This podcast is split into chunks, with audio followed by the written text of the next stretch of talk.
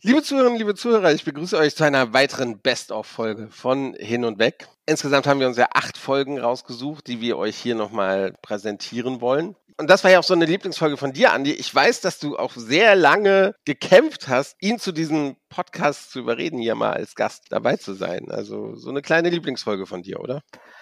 Ja, äh, wir haben mit Peter Fankhauser gesprochen, dem äh, Ex-CEO der Thomas Cook Gruppe, dem ältesten und größten touristischen Unternehmen. Man muss aber auch dazu sagen, das gibt es jetzt nicht mehr. Ne? Das ist äh, insolvent gegangen. Da war Peter Fankhauser an der Spitze des Konzerns. Und ja, natürlich ähm, hat er sich das nicht leicht gemacht. Wir waren das erste wirkliche Interview, was er gegeben hat. Äh, längeres Interview nach einer langen Medienpause nach der Insolvenz. Äh, das war auch alles sehr kontrovers und ja, ich bin mit ihm ins Gespräch gekommen und er hat gesagt, ja, warten wir noch ein bisschen. Irgendwann hat er gesagt, hören Sie zu, wir machen das jetzt. Und äh, ja, das hat mir irgendwie viel gegeben, das Gespräch. Der ist ja in Anführungsstrichen sehr erfolgreich gescheitert. Also nicht in dem Sinne, dass er das Unternehmen retten konnte, sondern wie er dann jetzt auch danach auch in dem Gespräch mit umgegangen ist. Das hat mich sehr beeindruckt. Spannendes Gespräch, definitiv eine unserer Highlight-Folgen. Und auch eine unserer beliebtesten Folgen. Also von den Zuhörern und Zuhörern. Jetzt viel Spaß.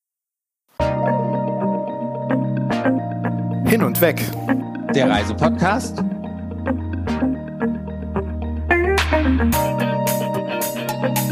Mit Sven Meyer. Und Andi Jans.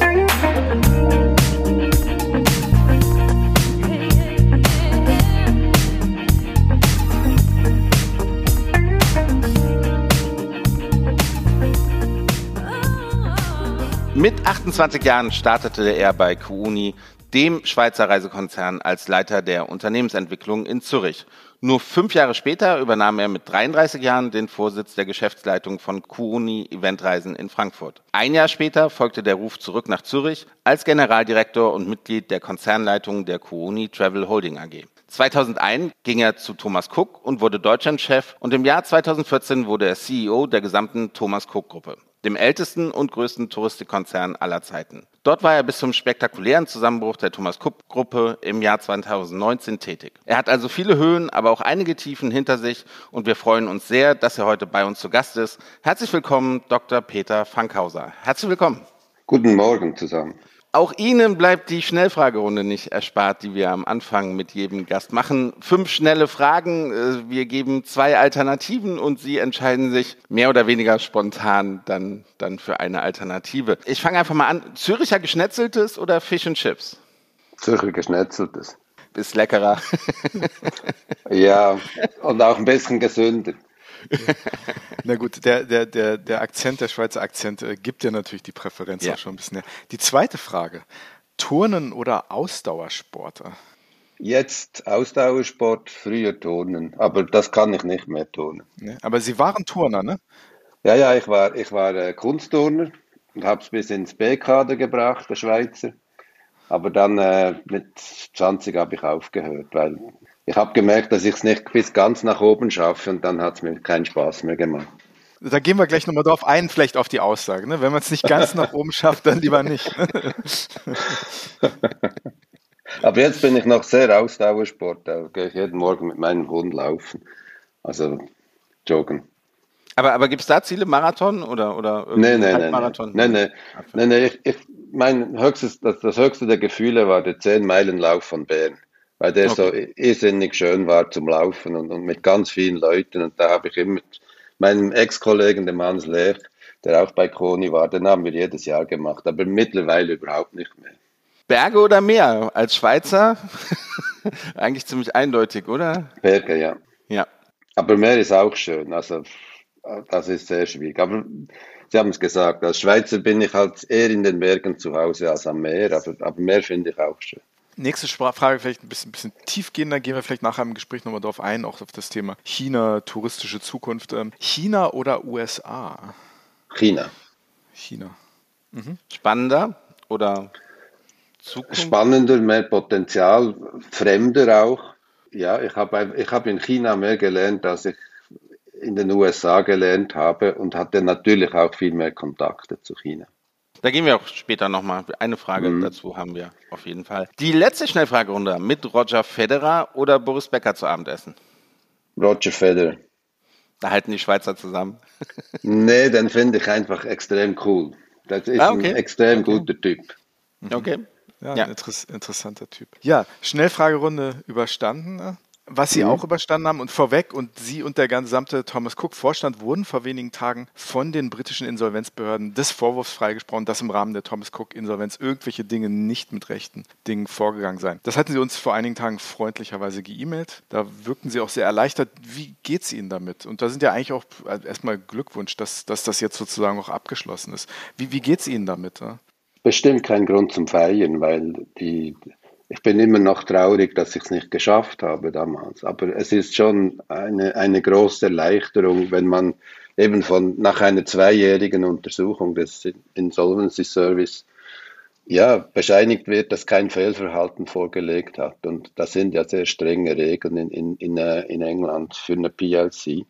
Und das haben wir, das haben, da haben wir keinen Fehltritt gehabt. Und da war ich schon erleichtert, dass die zum selben Schluss gekommen sind, wie wir ja auch gedacht haben, dass sie kommen. Aber äh, ja, nach zwei Jahren wirklich jede, jede, jede Seite umdrehen, ist, äh, ist, ist, ist einfach ist, ist eine Erleichterung. Und, und, und jetzt wahrscheinlich auch noch ein bisschen mehr ein neuer Start. Ja. Ist das so ein, so ein, auch äh, im Kopf jetzt vielleicht ein, wirklich so ein Abschluss mit der ganzen Geschichte, dass man sagen kann, das ist natürlich ein großer Meilenstein in so einer wirklich auch steilen Karriere, aber ist das jetzt auch wirklich, Sie sagen Neuanfang, aber vielleicht ein Abschluss, dass man sagen kann, das war's jetzt, jetzt geht es nur noch nach vorne? Ja, mit dem, mit dem Kopf vielleicht schon, mit dem Herz wahrscheinlich nicht. Also ich, ich fühle mich immer noch verbunden. Ich, ich, ich, es tut mir immer noch sehr leid, eben, dass, dass wir so viel äh, Aufwand reingesetzt haben, zwölf Monate das ganze Team gekämpft haben, dass wir es schaffen und es dann am Schluss eben nicht geschafft haben. Das, das ist äh, und, und mit, mit, mit wahnsinnigen Auswirkungen auf, auf Mitarbeiter, auf, auf Kunden und, und auf, auf Lieferanten. Aber, aber so, ja, es ist irgendwo ein, ein offizielles, ein offizielles Statement, das sagt, Ihr habt versucht und ihr habt versucht, ohne irgendwo irgendwas nicht richtig zu machen. Wie erleben Sie gerade die, die größte Krise des, des Tourismus, also die, die Covid-Pandemie? Also wie, wie sehen Sie das aus Ihrem Blickwinkel? Ärgert Sie das vielleicht auch ein bisschen? Also nach unseren Recherchen ging es damals um 200 Millionen Euro, die, die irgendwie als Sicherheit gefehlt haben. Heute kriegt eine TUI 1,8 Milliarden also wenn man es noch ein bisschen länger ausgehalten hätte, wäre wär das, es möglich gewesen, zu gerettet zu werden? Es hat mich damals, ja, es hat mich damals schon geärgert, dass ich diese 200 Millionen nicht gekriegt habe. Selbstverständlich. Und das war ja nur eine Sicherheit, das war nicht, das war nicht neues Geld. Und, äh, und eine, eine Refinanzierung, wo, wo Schuldner auf, auf wo Gläubiger auf 1,7 Milliarden verzichten und, und gleichzeitig Geldgeber, die 900 Millionen wieder neu reintun, das war eine, das war eine gewaltige Herkulesarbeit, das auf dem Tisch zu haben.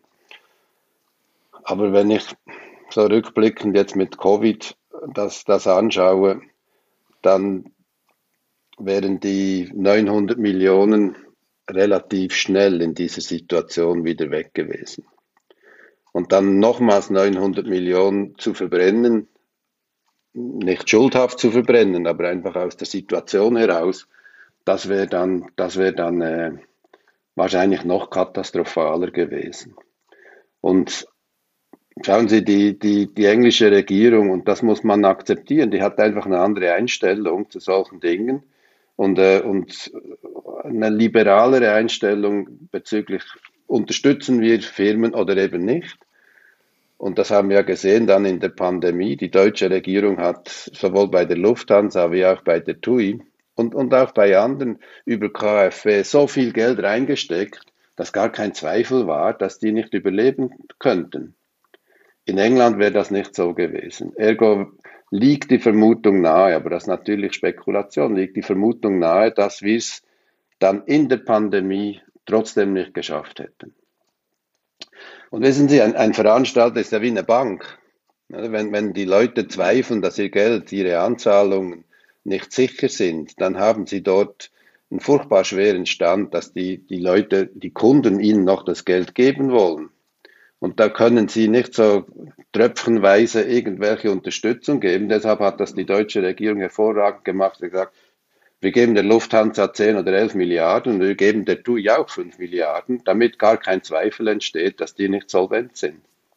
Wie haben Sie denn die Covid-Krise jetzt erlebt? Sie kommen aus dieser Thomas Cook-Krise, da ist die Insolvenz. Ähm, und dann kommt, ja, eigentlich schon wenige Monate später, ein halbes Jahr später, kommt diese, diese Covid-19-Pandemie, was dann wirklich die allergrößte Krise ist, durch die die Touristik jemals gegangen ist. Wie haben Sie das erlebt als Touristiker, aber auch als, als jemand, der ja, so lange Führungskraft war und, und dann auf einmal nicht mehr? Wie, wie war diese Zeit für Sie? Gut, nach dem Zusammenbruch, da war mal eine Phase der Reflexion und, und da wollte ich gar, gar nichts machen, sondern habe mich wirklich überlegt, was, was hätte ich besser machen können, wo hätte ich noch anders abbiegen können. Und dann, als die Pandemie auf, ausbrach, da stand ich halt am Spielfeld und konnte nicht mitspielen und habe gedacht, hätte doch was auch zu sagen, äh, wie, man, wie man mit solchen Situationen umgeht. Und, und hat ja keiner gewusst, dass das derart lange geht. Jeder hat eigentlich gedacht, im Sommer geht es dann wieder weiter. Äh, und, und, und dann äh, bekam ich eine Anfrage, wo mich jemand gefragt hat, nicht als, nicht als Stürmer und Kapitän mitzuspielen, sondern mehr als Coach. Und dann war ich wieder im Spiel. Und, äh, und, und das hat mir gut getan. Und, und da konnte ich auch wieder ein bisschen ja, Vertrauen in, in, in mich selber schöpfen und sagen, doch, ich, ich, ich kann es schon auch und ich, ich, ich kriege da einen Mehrwert hin. Und das, und das, das glaube ich, das ist mir dann auch gelungen. Und, und ich finde es ich find's, ich, ich find's extrem traurig anzuschauen, wie, wie so eine ganze Industrie derart gebeutelt wird. Aber es ist ja nicht nur die Tourismusindustrie, es ist auch die ganze Gaststätten und, und äh, Industrie, sind ja ganz viele Industrien sind dabei betroffen.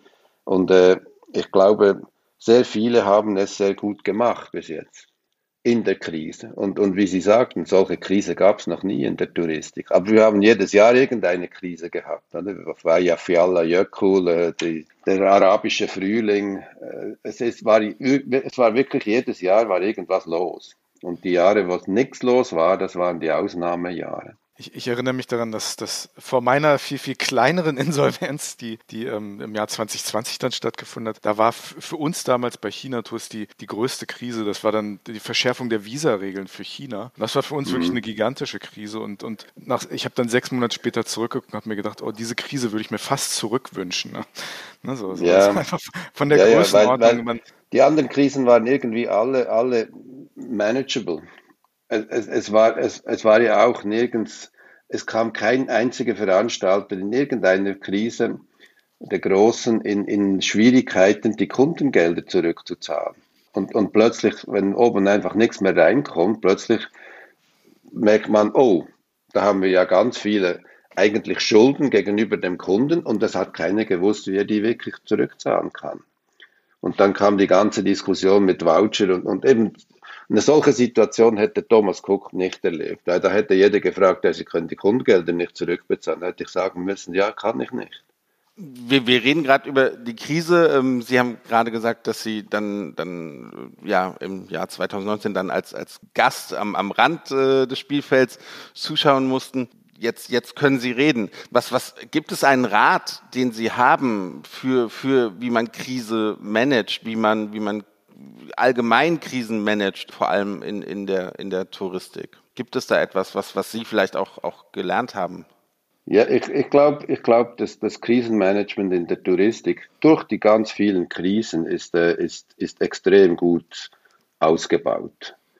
Ihre, Frage ist wahrscheinlich eher interessant, wie gehen Sie als Person in einer solchen Situation äh, mit Krisen um? Also wie, wie stärken Sie Ihre Resilienz. Und das sind ja nicht nur Krisen, die, äh, die, die beruflich sind, das, es sind ja auch persönliche Krisen, was sie zum Teil Resilienz brauchen. Und, und das war bei mir, war das, äh, war das ausgeprägt. Also 2017 wurde meine Frau schwer krank. Und da war ich bei Thomas Cook auf dem Höhepunkt. Also es, es, es war kein Jahr besser als 2017, da ging alles. Und dann 2018, 19 kam dann der ganze Überlebenskampf mit, mit Thomas Cook. Und, äh, und, und da ist, stellte sich schon auch die Frage für mich, woher habe ich die Kraft geschöpft, das einfach so durchzustehen. Und, und das, ist, das ist schon, und da geht jetzt ein bisschen in die Psychologie rein, ich glaube, Sie müssen sich, sie müssen sich vorbereiten als, als, als Person, in welcher Situation auch immer, dass sie eben fit sind.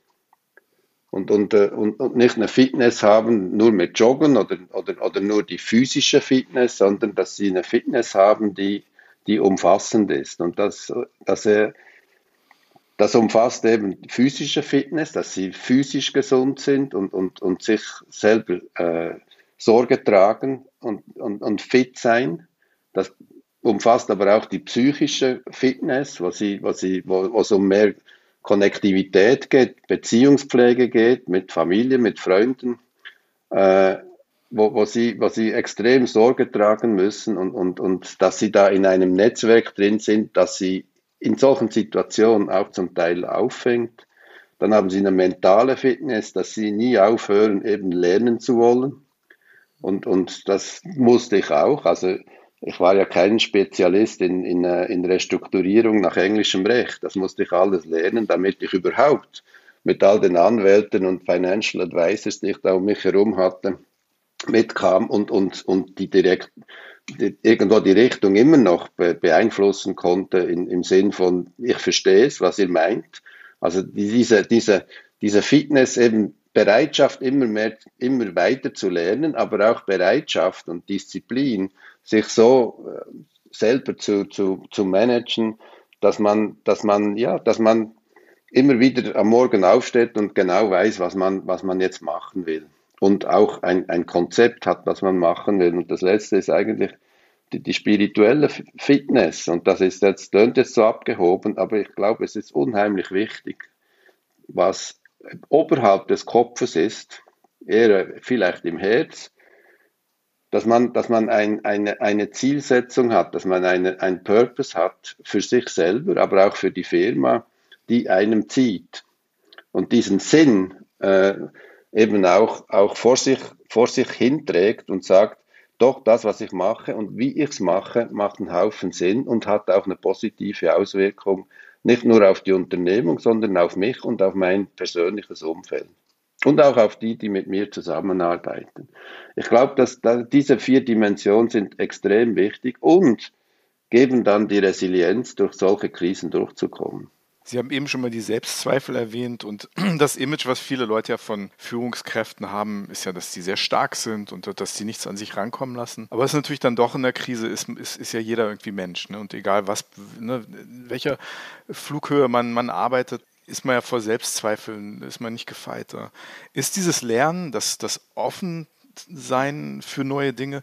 Ist das auch ein Weg, über Selbstzweifel hinwegzukommen? Also wenn, wenn man auch angefeindet wird in der Öffentlichkeit und, und seine eigenen Fähigkeiten in Frage gestellt werden, ist die, dieses Lernen und auch die Lernfähigkeit, die Lernoffenheit, ist das, ist das ein wichtiger Weg, um, um, um dann auch rauszukommen, sich neue Wege zu öffnen? Ne?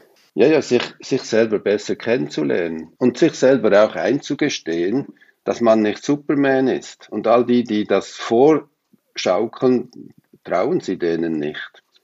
Also wer, wer keine Selbstzweifel hat oder, oder wer, sagen wir mal so, wer nicht sich immer wieder in Frage stellt, ob, ob das jetzt gut ist, wie man es gemacht hat und äh, ob, man, ob man das Richtige tut, der ist, der ist kein richtig guter Manager. Aber, er ist auch kein richtig guter ja, Kollege und, und Freund. Also ich glaube, das, das, das müsste man im Management noch viel, viel mehr eben auch zugeben und, und auch sich verletzlich zeigen. Weil man ist als Manager, auch wenn man viel Erfolge hat, und ich durfte ja viel Erfolge haben, man ist nicht Superman. Man hat Fehler, man macht Fehler, man muss die sich eingestehen. Das macht einem auch nahbar und das macht einem auch authentisch. Und da bin ich, da bin ich 100% überzeugt, dass äh, gute Führungskräfte genau diese Fähigkeiten haben, haben sollten. Denken Sie, das ist ein typisch deutsches oder deutschsprachiges Problem? Also man kennt das ja aus Amerika, wenn jemand scheitert, ist es eigentlich okay, wenn er wieder was Neues aufbaut. In, in Asien ist es eigentlich, eigentlich ähnlich. Hier kriegt man gleich so ein, so, ein, so ein Stigma drauf, oder? Ja, also bezüglich Scheitern ist die Kultur in, in, in den USA und in Asien schon ein bisschen eine andere. Nur ich glaube, ich glaube, es ist, es ist zunehmend, oder ich verfahre es zunehmend jetzt, dass, äh, dass nicht einfach ein, ein, ein Kleber auf der Stirn ist, der ist gescheitert. Also es sind sehr viele Leute, die zu mir kommen und sagen, wir brauchen genau diese Erfahrung. Und auch diese Erfahrung, die du gemacht hast, durch die Reflexion hindurch, ja, wie du damit umgegangen bist. Und was dazu kommt, ist, ist einfach die Erfahrung, wie man sowas macht, wie man in der Krise agiert, wie man, in der, wie man Technisches macht, aber auch wie man es persönlich und menschlich macht, am, am besten macht, da kann ich, da kann ich relativ jetzt gut mitreden und das wird auch akzeptiert als, als, ja, als ganz, als sehr, sehr, sehr intensive Erfahrung, aber als letztlich gleichwohl bereichernde Erfahrung, wenn man sie eben für sich selber auch nutzt. Ihr Wikipedia-Eintrag vor allem der englische, der befasst sich sehr mit dem Thema Insolvenz. Dabei waren Sie wirklich, äh, ja, Sie waren fast 20 Jahre bei Thomas Cook. Wie haben Sie Thomas Cook geprägt, also das Unternehmen, vor allem auch in den guten Jahren? Es gab ja viele gute Jahre. Aber wie hat das Unternehmen Sie auch selbst geprägt, als Mensch, als Manager, als, als Unternehmer? Ja, es war, es war, es war effektiv eine, eine unheimlich schöne Zeit. Also als ich, als ich von LTU zu, zu Thomas Cook ging, da, oder zu Neckermann, war das damals äh, noch der Name. Das war ein bisschen vom Regen in die Traufe. Und da war die Zeit, wo Wolfgang Beser zurückgerufen wurde und, und wir Neckermann saniert haben. Und nach der Sanierung gab es da so ein Vakuum, wo, wo man eigentlich gemerkt hat, die ganze Kultur ist jetzt am, am Zusammenbrechen. Und da habe ich die Firma reingeholt, wo ich jetzt ein, ein großes Mandat habe für Psychologen eben und habe das Team zusammengeschweißt und, und das hat mir selber auch extrem viel gebracht, weil ich mal auch für mich in mich hineingeschaut habe, was, was bin ich eigentlich für einer und, und wie wirke ich und, äh, und wo habe ich meine Schwächen im Bezug auf äh, Umgang mit anderen. Und, und damals hat mir ein jetzt guter Freund hat mir damals gesagt, du mit dir muss der Mann zum Lachen im Keller gehen. Und, und das hat mich, das hat mich, diese Teamentwicklung damals mit Neckermann hat mich enorm selber geprägt. Also wir hießen dann schon Thomas Cook. Aber wir haben so ein, ein tolles Team zusammengeschweißt. Wir sind, wir sind allen davon gefahren. Wir haben innoviert, wir haben Dynamic Packaging erfunden, wir haben Sentido gelauncht, die Hotelmarke. Wir haben, äh, wir haben das Ganze sehr, sehr effizient aufgestellt. Also wir, wir, waren, wir waren ein unschlagbares Team und, und, und haben immer gesagt, wir sind der profitabelste Großveranstalter und waren wir auch. Also mit, mit, mit Abstand. Also das war eigentlich, das war, das war die schönste, würde ich sagen, die, die erfolgreichste und schönste Zeit, weil sie mir selber auch sehr, sehr viel gebracht hat. Und ich habe dann das Gleiche gemacht, als ich nach England gerufen wurde, wieder saniert, aber wieder vor allem das Team, das Team geformt und, und, und, und Teamentwicklung gemacht und, und man muss, man muss ja sachlogisch ein, ein Unternehmen drehen und, und neu aufstellen, wenn es in der Krise ist. Aber es muss eben auch psychologisch, muss es eben auch unterstützt sein. Und wenn Sie, wenn Sie, wenn Sie die Sachlogik vom, bei den Leuten vom Kopf ins Herz bringen, dann haben Sie viel, viel weniger äh, Mühe bei der Umsetzung. Weil dann empowern Sie die Leute, dann geben Sie denen den, den, den Entwicklungsfreiraum, wo sie eben die Dinge weil sie den Sinn sehen, wo sie die Dinge selber in die richtige Richtung treiben. Und, und auch als CEO, das, das hat mich auch geprägt. Es war, es war eine wunderschöne Zeit als CEO, weil wir da eben sehr viele Dinge auch entwickeln konnten. Also wir haben Casa Cook äh, als Hotelmarke lanciert. Das war ein völlig neuer Ansatz im Mittelmeer in der Hotellerie. Dann haben wir Cooks Club äh, hinten, hinten nachgeschoben. Aber wir haben uns auch um Sustainability gekümmert ein Thema, das finde ich, ist extrem wichtig, insbesondere im Tourismus. Wir waren die Ersten, die Loro Park und, und SeaWorld Tickets nicht mehr verkauft hat, mit sehr großem Aufsehen. Der erste große Veranstalter, der gesagt hat, nee, machen wir nicht, das ist nicht richtig, was, was, und, und deshalb verzichten wir auch auf dieses Geld. Und das sind alles Dinge, wo ich sage, da, da bin ich selber mitgewachsen und, und war einfach im Rückblick e, extrem schön, also wirklich extrem schön. Und, und war vielleicht, was mich auch sehr, sehr stark geprägt hat, ist, als ich 2014 äh, CEO wurde, war innerhalb von, glaube ich, drei Monaten gab es diesen Inquest äh, diese Untersuchung in den Tod von den zwei Kindern, die in einem von Thomas Cook Hotels gestorben sind auf Korfu. Und, und, äh, und, und das war zehn Jahre zurück. Und dort habe ich wahrscheinlich einfach aus der Unsicherheit heraus und, und aus, aus den sprachlichen Nuancen nicht ganz, ganz so mächtig, der Unterschied zwischen apologizing und saying sorry, äh, hat mich dann dazu gebracht, auf, auf, wirklich nur auf die Anwälte zu hören und habe mich dort im, im Inquest äh, rückblickend, würde ich sagen, falsch verhalten. Und das habe ich dann flicken müssen mit, mit den Eltern, mit denen zehn Jahre lang nicht geredet wurde. Habe in einem unheimlich schwierigen Meeting bin ich zu einer Lösung gekommen mit beiden Elternteilen und, äh, und, und habe dann aus dem heraus gesagt, wenn wir da nicht jetzt die, die Kultur und, und, und unser ganzes, unser ganzes Verständnis, wie wir mit dem Kunden umgehen, nicht völlig ändern, dann hat Thomas Cook keine Chance. Und wir haben diesen Customer at our heart, diesen Slogan mit dann dem Logo, dem Herz entwickelt, haben dahinter auch Werte gesetzt, die äh, wirklich schlagende Werte waren und nicht, wie man sie zum Teil in den Eingangshallen von Unternehmen sieht, wo man praktisch einander hätte abschreiben können. Also wir haben definiert, was ist, was ist wenn wir Qualität bieten wollen, dann haben wir gesagt, we put our heart into it. Weil wenn du dein Herz da reingibst, dann machst du gute Qualität. Und beim Service haben wir gesagt, wir stellen uns immer in die Schuhe vom Kunden und dann wissen wir, was wir eigentlich als Service erwarten. Und weil unsere Kunden keine Schuhe anhatten, sondern Flipflops, haben wir dann gesagt, wie wäre der Flipflops? Und das ist, das ist so durch die ganze Firma durchgegangen. Natürlich haben wir das dann auch hart gemacht mit, mit Einführung von NPS und, und haben es an, an, an, an die Management-Boni gehängt.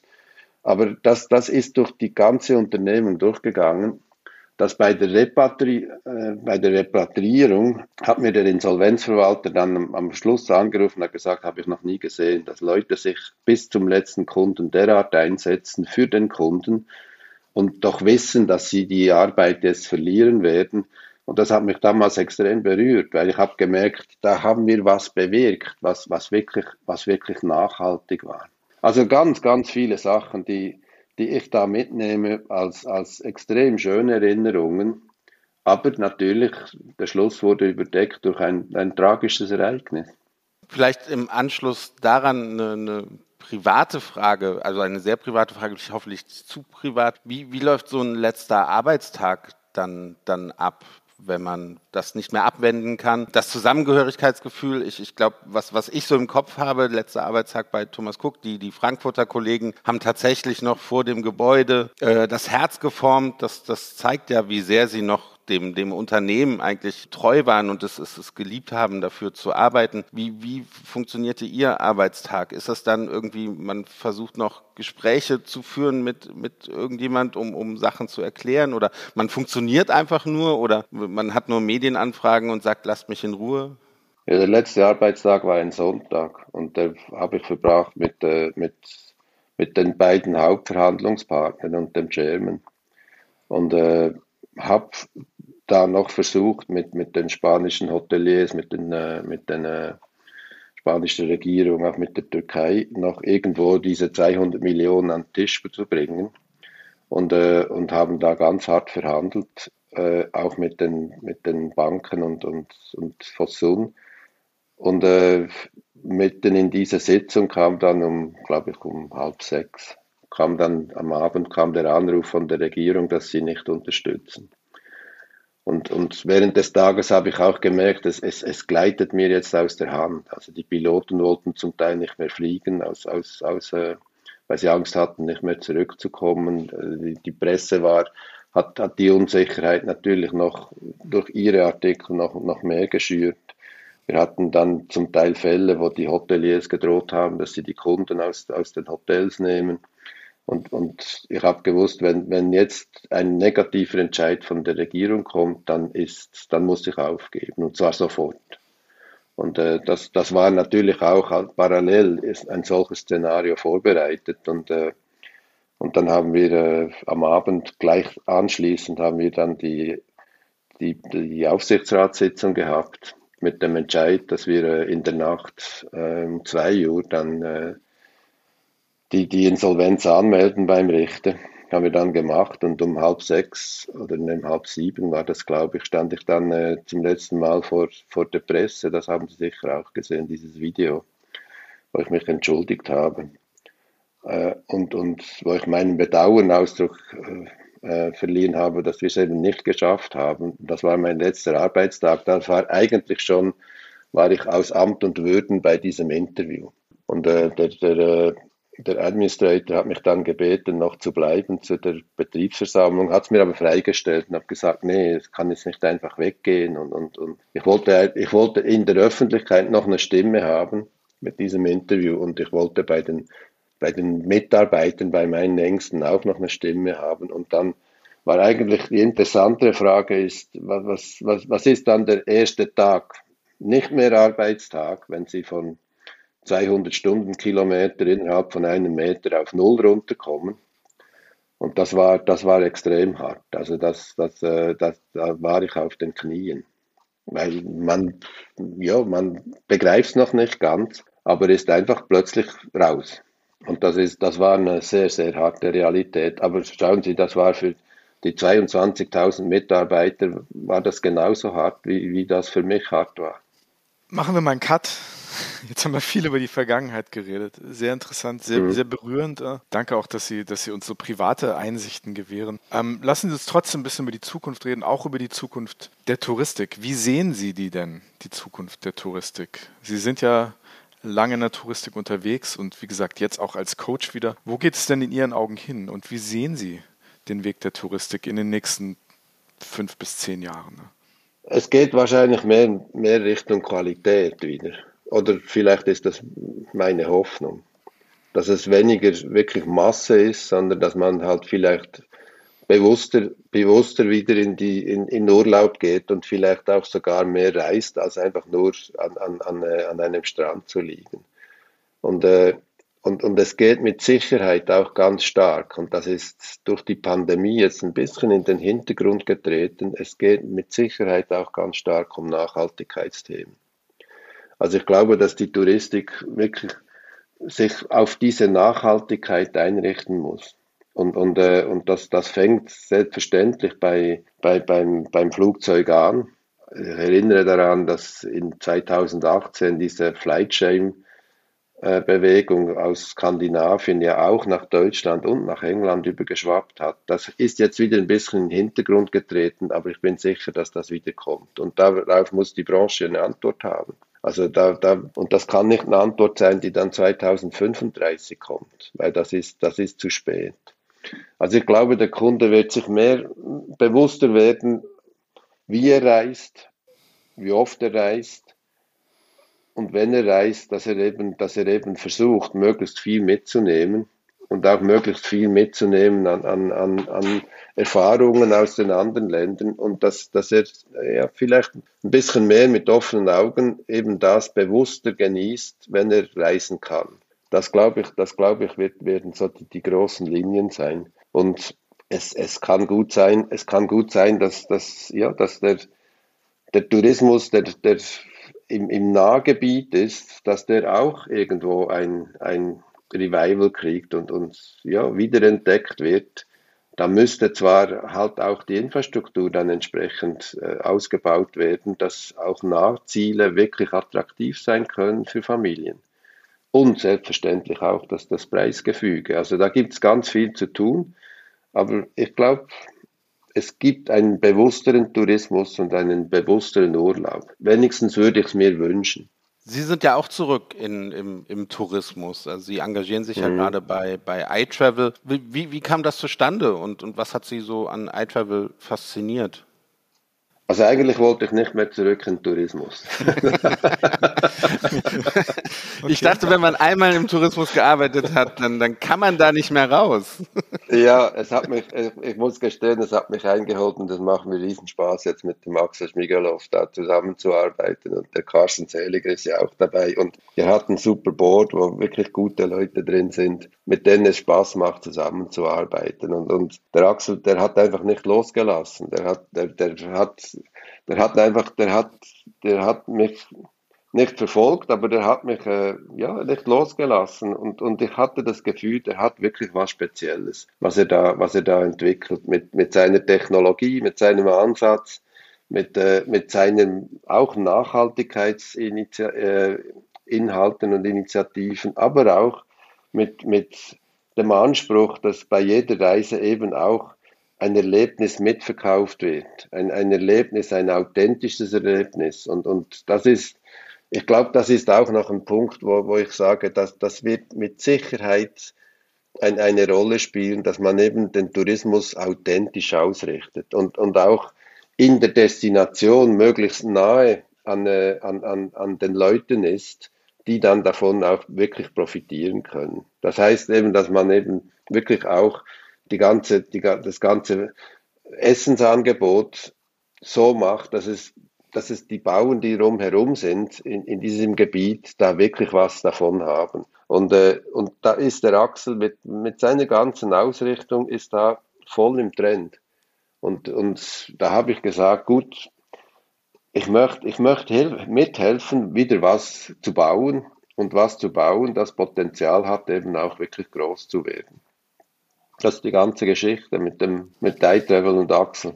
Sie haben eben das große Thema Qualität erwähnt, als Sie über die Zukunft der Touristik geredet haben. Was iTravel macht, da ist ja schon ein sehr starker Fokus auf Qualität, noch auf qualitatives Erleben. Ja. Aber wie sehen Sie denn diesen Spagat zwischen, zwischen Preis und Qualität? Weil wir sehen ja jetzt gerade wo die Krise wirklich auf dem Höhepunkt war, war es ja nicht so, dass das Thema Geiz ist geil und, und, und, und Preiskrieg und, und über den Preis zu gehen, dass das irgendwie passé wurde und dass man sich wirklich besonnen hat. Wie sehen Sie denn da die Zukunft für Anbieter wie iTravel? Es gibt auch andere, die, die ähnliche Ideen haben in Deutschland, sei das Tourlane und andere Anbieter. Ähm, wie, sehen Sie da diesen Spagat? Wie kann, man, wie kann man da diesen Spagat auch überwinden zwischen Qualität und Preis? Oder ist das eine falsche, eine falsche binäre Aufstellung, mit der wir uns grundsätzlich bewegen? Nee, es ist, es ist eine Tatsache, die halt so ist. Es ist einfach die Frage, ist, ist Reisen praktisch ein Grundrecht für jeden und, und zu jedem Preis? Und da bin ich jetzt, weil ich halt wirklich nicht mehr, ich muss jetzt auch keine Charterflugzeuge mehr füllen, oder 150 an der Zahl. Mhm. Da, da, da, ist, da frage ich mich, ob wir da uns nicht eines Besseren besinnen müssen und vielleicht auch besinnen werden, weil ein Biofuel einfach schlecht teurer ist als, als, äh, als, als der herkömmliche Fuel. Und neue Technologien, die da kommen, eventuell auch äh, teurer sind eben als das, was, was wir jetzt haben. Und dann gibt es da natürlicherweise eine Angleichung.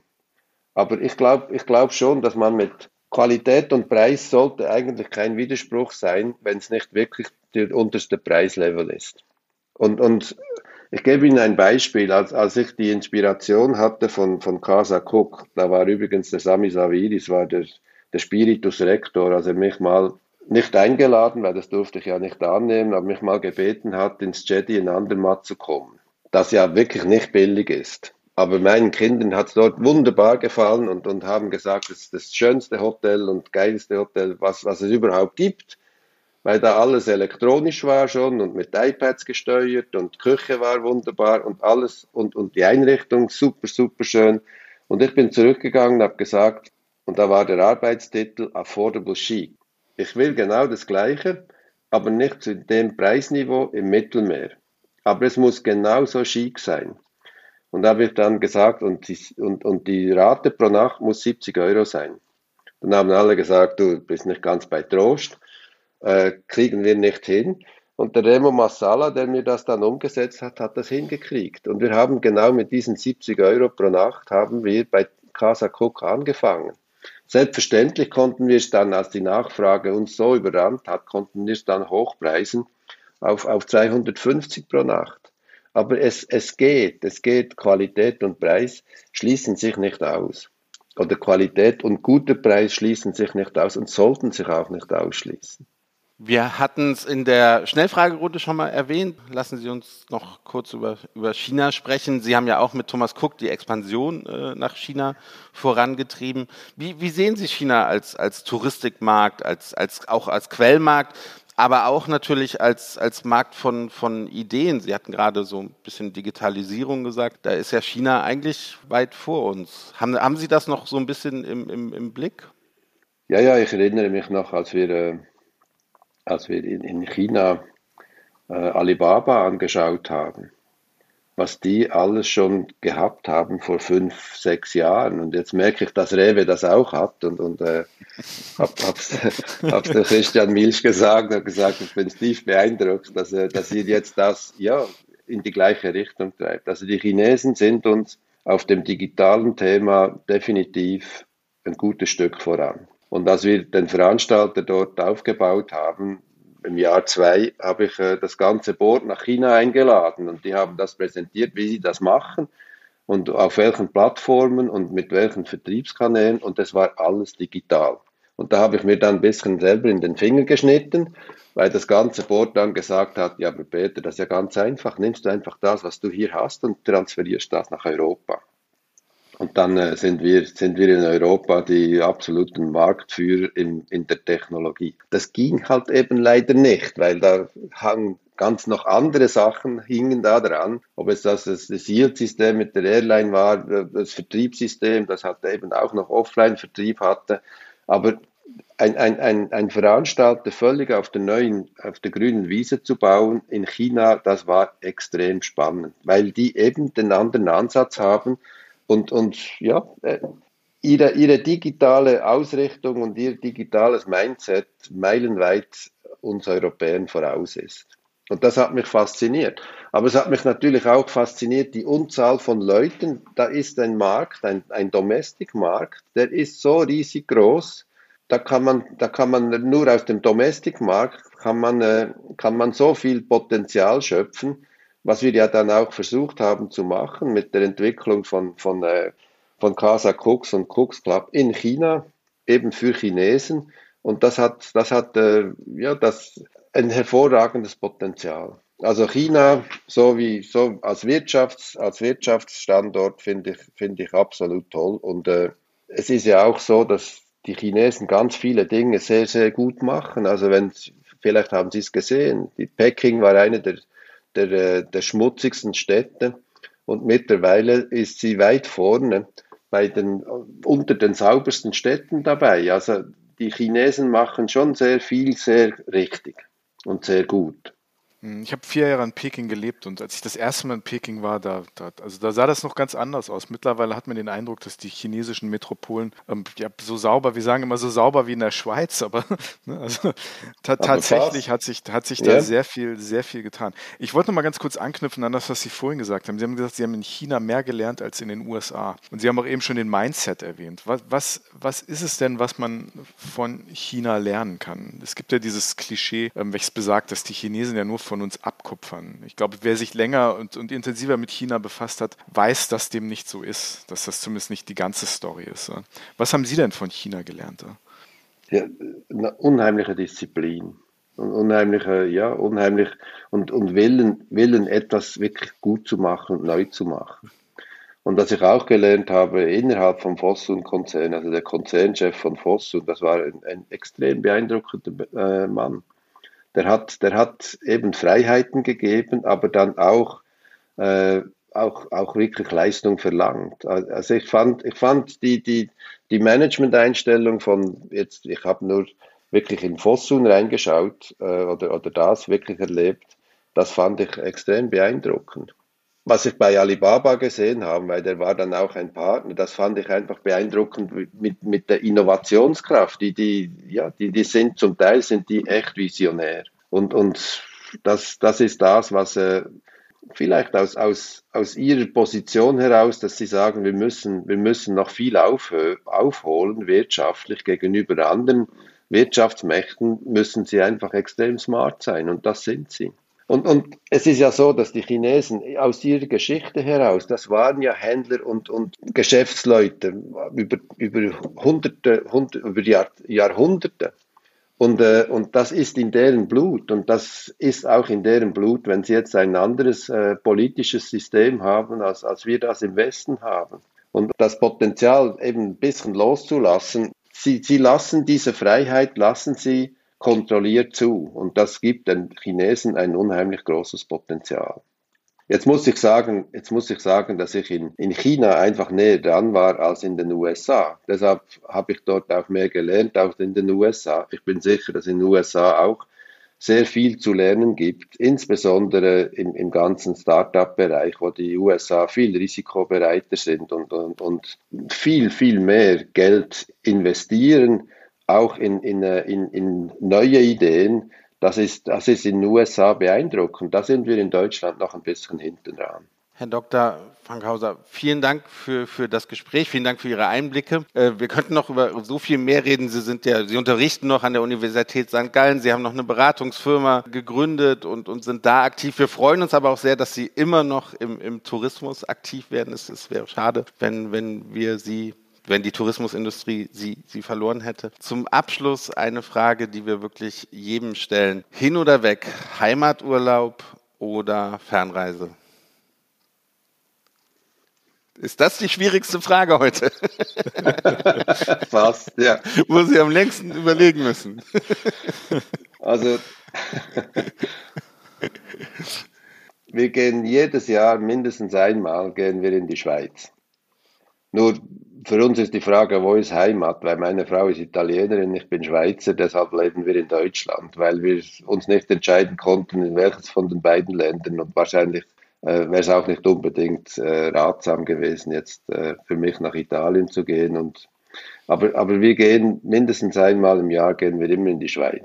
Aber wir genießen es auch, wenn wir, wenn wir wirklich in die Ferne reisen können und, und, und äh, aber dann eher reisen als einfach äh, an den Strand liegen. Also auch an den Strand liegen, aber, aber die Welt entdecken, das ist schon ein, ein, ja, eine Leidenschaft, die wir in der ganzen Familie haben. Und, und deshalb sage ich, das ist wirklich ein sowohl als auch bei uns. Also sind Sie kein Tourist, sondern sind ein Reisender. Nicht nur privat, sondern bleiben Sie auch als Reisender in der Touristik unterwegs. Das könnte man wahrscheinlich so gut ausdrücken, ja. Das trifft es, ja dann belassen wir es dabei. Wir bedanken uns recht herzlich bei Dr. Peter Frankhauser. Vielen Dank für das Gespräch. Vielen Dank Danke. euch beiden.